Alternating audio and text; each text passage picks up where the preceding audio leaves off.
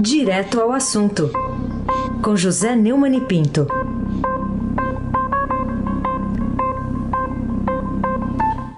Oi, Neumani, bom dia. Bom dia, Raíssen Abac, Carolina Ercolim. Bom dia. Almirante Nelson e o seu pedalinho. Eita. Cincão, hein? Pelo amor de Deus. É, bom dia, Bárbara Guerra. É, Afrânio Vanderlei.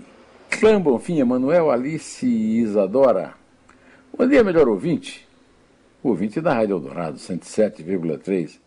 Ah, esse é abaque. Antes de você fazer a pergunta, eu queria lhe fazer um pedido. Pois não. Mande um abraço aí para um fã seu chamado Zé Guilherme, que completou 59 anos ontem e disse hum. para mim que o presente que ele queria meu de aniversário era um abraço seu e da Carolina Ercolim, tintim por tintim. Um abraço Zé... bem apertado. Vai, vai. Muito Eu? bem. Zé Guilherme, né? Zé Guilherme, Parabéns, Zé Guilherme. Zé Parabéns, Zé Guilherme. Figuraço, meu conterrâneo paraibano. Felicidades pelos seus 59 anos. Ele mora na Paraíba ou não? Ou tá, ou não, não, ele mora, ele mora aqui em São Paulo. Então tá bom. Parabéns, Zé Guilherme. Abração. É flamenguista ele? Nem sei, sabia? Mas. Tomara que hoje não, só hoje. É. Ah, só hoje não seja. Tá só certo. hoje. É um orgulho é. ser flamenguista. Era, né? Até ontem. Vamos começar então? Vamos. Vamos lá. Vamos falar desse impasse entre médicos e o INSS que paralisa perícias, título aqui da uma chamada na primeira página do, do Estadão, no, na edição impressa também do nosso portal. O, o que, que tem de incompetência de indifer, ou de indiferença na chegada da crise de saúde pública no país durante a pandemia do novo coronavírus, agora também no INSS, Neumann? Bom, em primeiro lugar, o INSS estava fechado durante toda a pandemia.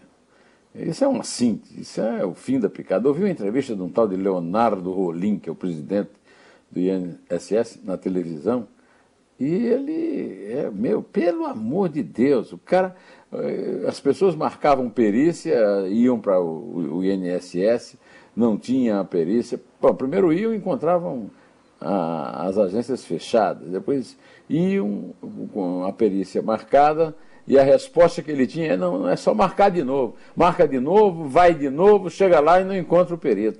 Pelo amor de Deus, a reabertura das agências do INSS é um vexame por ter passado tanto tempo fechadas, é, por ter deflagrado uma guerra entre órgãos do governo e os peritos médicos federais. Eu, eu não consegui decorar a, a, a miríade de órgãos de governo que cuida é, do, que cuidam do, do, de perícia, né?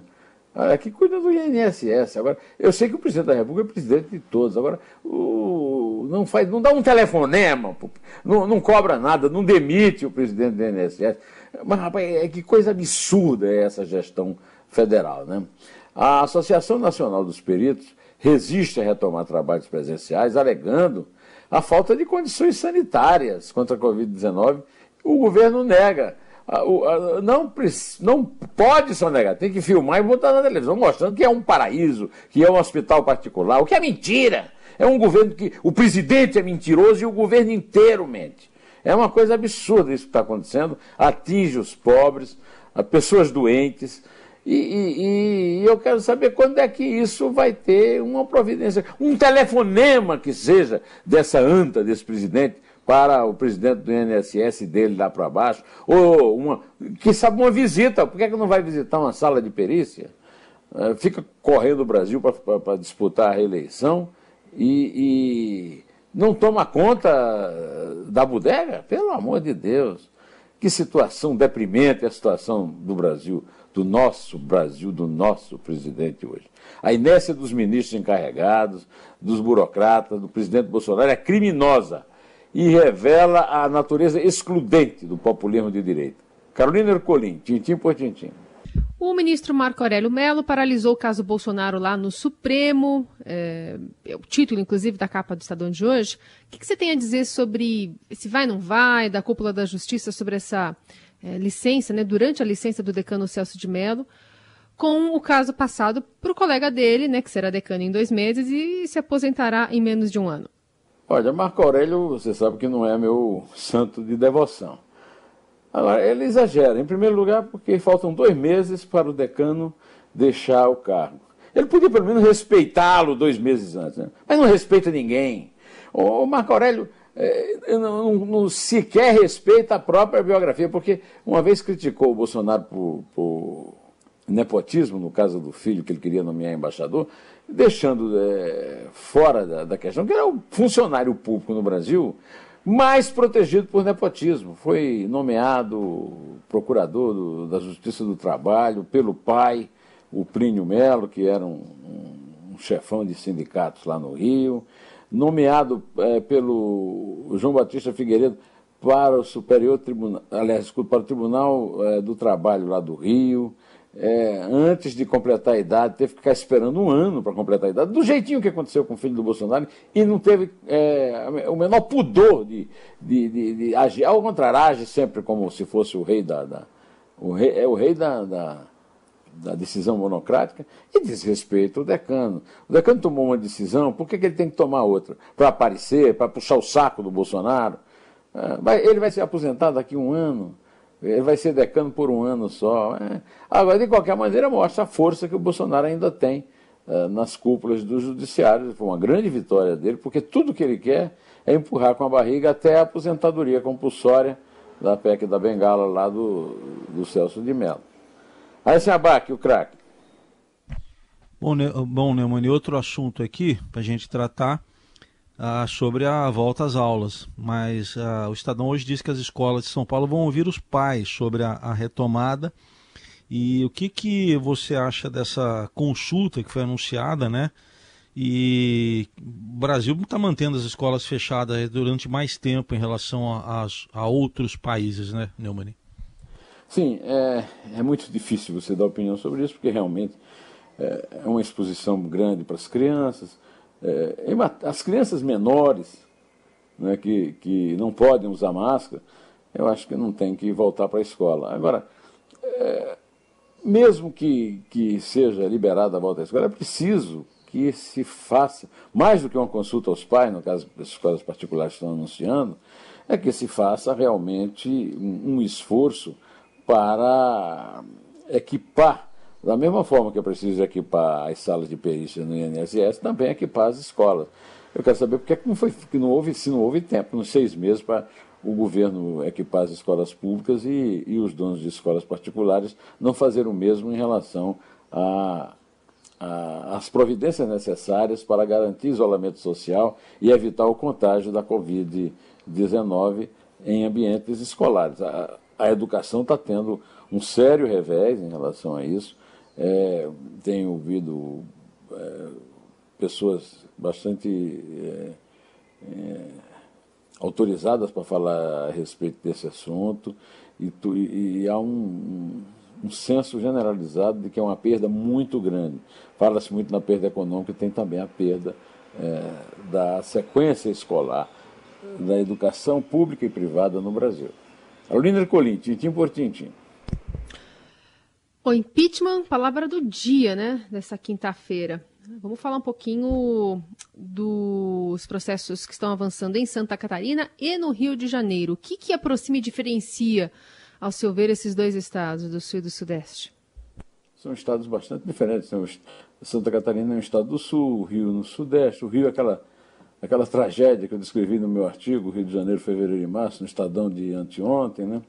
É, estão se aproximando agora porque os dois governadores, o Wilson Witzel, é, do PSC, e o Carlos Moisés, do PSL, o Witzel do Rio e o Carlos Moisés do, do PSL, de, é, do, do, governo de Santa Catarina, estão sofrendo impeachment por motivos diferentes. O Witzel está sendo acusado de corrupção e, e o Carlos Moisés é de falta de diálogo com a Assembleia. Um impeachment é uma decisão política e até hoje, na história do Brasil, só houve um caso de impeachment de governador, que foi o famoso caso de 57 do Munir Falcão, afastado do cargo, que teve até um tiroteio, do qual saiu ferido o Márcio Moreira Alves, que era repórter do Correio da Manhã, que depois foi o deputado que foi o protagonista do ato 5.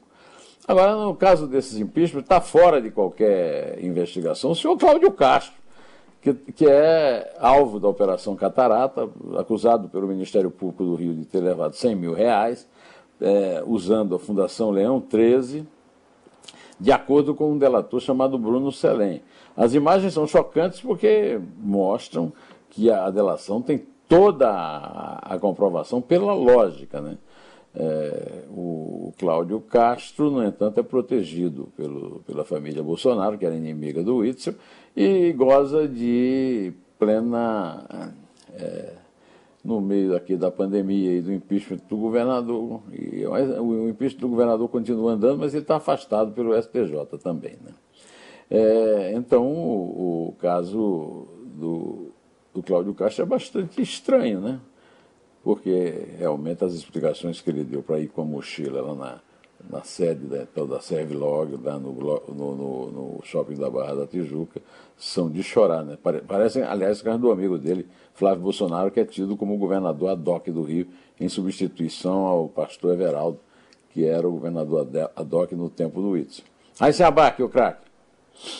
Ô Neumani, o destaque também aqui do Estadão hoje, no, no, jornal e também no portal, fumaça das queimadas chega a São Paulo e pode causar chuva negra. Que, que essa notícia pode revelar da política ambiental do governo Bolsonaro? É, isso já ocorreu em agosto do ano passado. Eu até não, não me lembrava disso, mas está registrado na matéria do Estadão. Né? É, ontem, uma fumaça mais espessa já era visível para a capital inteira. Né? A expectativa é em relação à possibilidade da chuva negra até o próximo domingo no município inteiro. Mas nem isso parece acordar o Bolsonaro para a necessidade de ter uma política ambiental. Né? É, a partir de dados do Sistema Integrado de Planejamento e Orçamento, o Observatório do Clima, uma, do Clima, uma rede de organizações de sociedade civil, concluiu que nos primeiros oito meses do ano o Ministério tinha uma caixa mais, tinha em caixa mais de 26 milhões e meio mas usou pouco mais de 105 mil, ou seja, 1%. E o, o verdadeiro ministro, o ministro de verdade, de fato, é o vice-presidente Hamilton Mourão, disse anteontem que desconhecia que os dados sobre queimadas e desmatamento divulgados pelo Instituto Nacional de Pesquisas Espaciais são públicos e acessíveis para qualquer pessoa. Alguém precisa avisar o general que o Brasil não é um quartel e as coisas têm que ser transparentes. E mais, que é a ignorância que astravanca o progresso tá? repetindo o que se dizia na Praça do Rótulo, em Campina Grande, nos anos 60, quando eu frequentava lá. Carolina Ercolim, Tintim por Tintim. Como você encara a notícia de ontem de que o PSB homologou a candidatura do ex-governador da Paraíba, Ricardo Coutinho, mantido em prisão domiciliar, sob acusação de ter roubado 140 milhões de reais à disputa da prefeitura da capital, João Pessoa? É, é, o Brasil, pelo amor de Deus. Partido Socialista Brasileiro. Olha que esquerda safada, que esquerda corrupta, né? Ricardo Coutinho é acusado e, e comprovado, né? Graças à atuação é, do desembargador Ricardo Vital, lá de, de, do, do, Tribunal de Justiça da Paraíba, de ter roubado 140 milhões. as provas são é, é, acachapantes, vídeos depoimentos de delatores, vídeos de, de, de pegar propina e tudo. Agora, anteontem é, foi homologado como candidato do Partido Socialista Brasileiro a prefeito de João Pessoa. E te digo mais, viu, Carolina? Favorito. Favorito nas pesquisas. É, a grande pergunta que o eleitor parece fazer é: você já roubou hoje? Se não roubou, pode voltar para roubar. Não pode estar tá roubando agora. Aliás, ele, é, o, o Ricardo Coutinho é protagonista de um dos espetáculos mais grotescos da comédia bufa da justiça brasileira. O ministro Gilmar Mendes o liberou de usar. Ele foi, ele foi solto é, pelo Superior Tribunal de Justiça, pela, pela relatora do, Laurita Vaz, mas obrigado a cumprir uma série de é, obrigações, né? É, entre elas, usar tornozeleira. Mas lá na Paraíba não se dispõe de tornozeleira que preste. E ele estava indo muito ao presídio Hitler Cantalice, que não se perca pelo nome, juiz Hitler Cantalice, para trocar a tornozeleira. Então o Gilmar que aquilo era um incômodo para uma pessoa, um, um, ladrão de 140 milhões de reais. Aquilo deve ter parecido assim, deve ter despertado a comiseração do Gilmar que o liberou de, de trocar a, a tornozeleira, as tornozeleiras, a tornozeleira e, na certa, vai disputar a eleição numa boa, né? E negando as acusações, dizendo que é uma vítima de uma perseguição política. A Paraíba é que é vítima desse tipo de decisão e desse tipo de notícia, né? É, Carolina. Hoje, eu lhe contei, eu te pedi para começar de 5, mas vai demorar muito tempo. Pode começar de 3 mesmo. Até porque no é terceiro três. gol do, no terceiro gol é. do, hum. do Independiente, né, vai, eu já sabia que a contagem ia ser de 5 para vingar o Renato Gaúcho e 5 que o Flamengo deu no, na semifinal no Grêmio no ano passado. Eita. Então começa de 3. Então tá. É 3. É 2. É um excelente fim de semana para todos. E até segunda.